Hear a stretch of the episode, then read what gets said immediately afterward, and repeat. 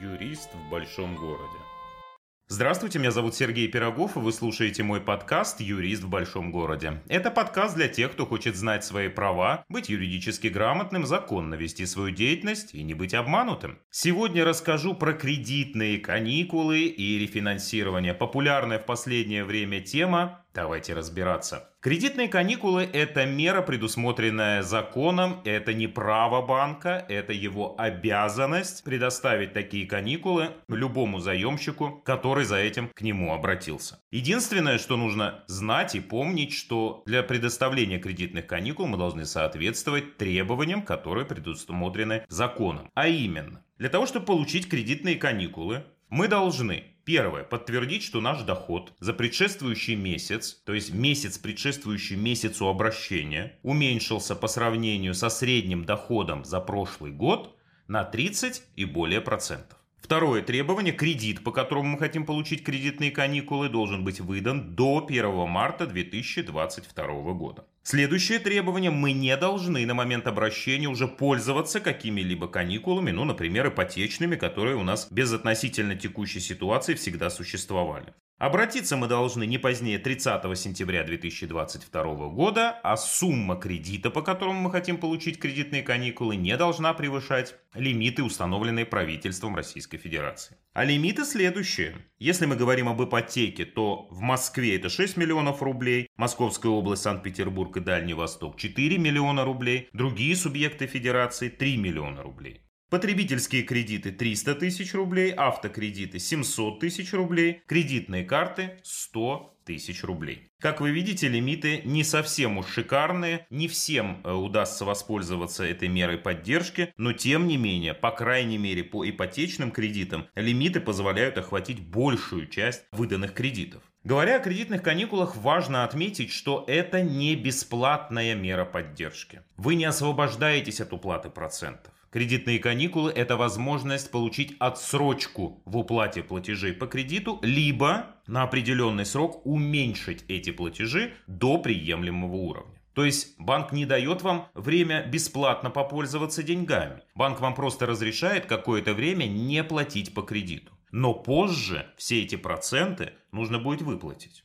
Как это выглядит механически? Мы обращаемся в банк, предоставляем заявление, предоставление нам кредитных каникул, прикладываем необходимые документы, подтверждающие, что мы соблюдаем все требования, в частности, требования по снижению уровня дохода. После этого банк рассматривает эти документы, выносит решение о предоставлении кредитных каникул, и в течение того срока, который мы у банка попросили, а попросить мы, кстати, можем любой срок, который только не превышает 6 месяцев, да, 1, 2, 3, сколько угодно, но не более 6 месяцев. И с момента принятия решения мы освобождаемся от внесения платежей. Ну, либо вносим их в меньшем размере, если мы об этом попросили. Да, если мы попросили не об освобождении от платежей. После того, как этот период проходит, мы восстанавливаемся в графике, то есть возобновляем внесение платежей в прежнем объеме, так как это было предусмотрено нашим кредитным договором изначально. А срок нашего кредита соразмерно увеличивается тому периоду времени, на который нам были предоставлены кредитные каникулы. То есть, как вы видите, освобождения от платежей как такового нет есть только отсрочка. И этот важный момент нужно иметь в виду, принимая решение о том, чтобы воспользоваться кредитными каникулами. Может быть, для вас будет более эффективен другой инструмент, который называется рефинансирование. Рефинансирование – это принципиально другой инструмент, который прямо не предусмотрен законом. Это чисто рыночный инструмент. И по своей сути он является новым кредитом. Как правило, рефинансирование говорят в двух ситуациях. Первое, когда есть один достаточно крупный кредит на невыгодных условиях, либо второе, когда есть много кредитов на общую достаточно существенную сумму и, как правило, на невыгодных условиях по высоким процентным ставкам. Ну, например, когда это много кредитных карт или много потребительских кредитов. Вот в таком случае говорят об эффективном инструменте в качестве рефинансирования. То есть, когда вы получаете новый кредит в другом банке, а может быть в том, в котором у вас уже есть кредиты, зависит от конкретных условий, и направляете этот кредит на погашение уже действующего кредита или действующих кредитов.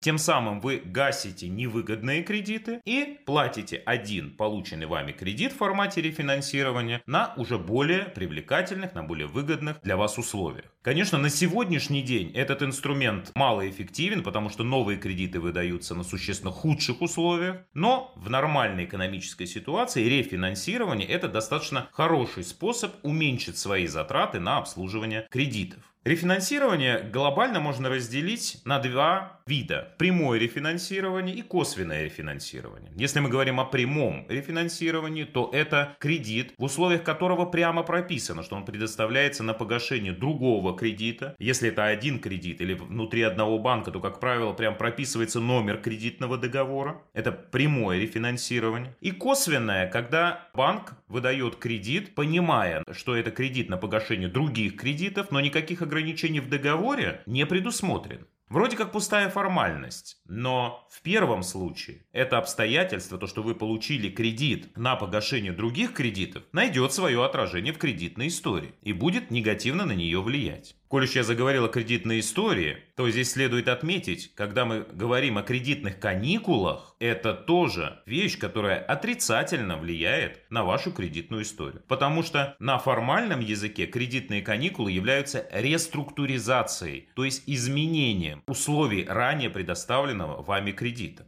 Для банка по-русски это означает, что вы не справились с условиями предоставленного вами кредита, и банк пошел вам навстречу и предоставил иные, более льготные условия. Это не является фатальным э, недостатком для кредитной истории, но является таким, скажем, минусиком, на который будут обращать банки внимание, когда вы в следующий раз обратитесь за получением нового кредита. Как видите, и законом, и рынком предусмотрены достаточно эффективные инструменты выхода из э, временно тяжелой экономической или финансовой ситуации. Поэтому, если обслуживать кредит вдруг стало сложно, прибегайте к этим инструментам, пользуйтесь ими и грамотно выбирайте, какой именно из них в вашей текущей ситуации вам подходит. И исходите как минимум из следующего. Кредитные каникулы – это временная отсрочка. И пользоваться ими есть смысл, наверное, только в той ситуации, когда вы понимаете, что ваши временные затруднения имеют четкие временные ограничения. Если же вы понимаете, что ситуация принципиально изменилась и нет понимания временного горизонта, когда она восстановится, то лучше посмотреть в сторону рефинансирования, если есть выгодные предложения от кредитных организаций. Потому что рефинансирование, оно изменяет условия вашего обязательства. А кредитные каникулы, они предоставляют только отсрочку. Как бы там ни было, я желаю, чтобы тяжелые финансовые ситуации никогда не возникали в вашей жизни, а если такое произойдет, вы знаете, какими инструментами можно себе помочь. На этом на сегодня все. Спасибо, что слушали и до новых встреч.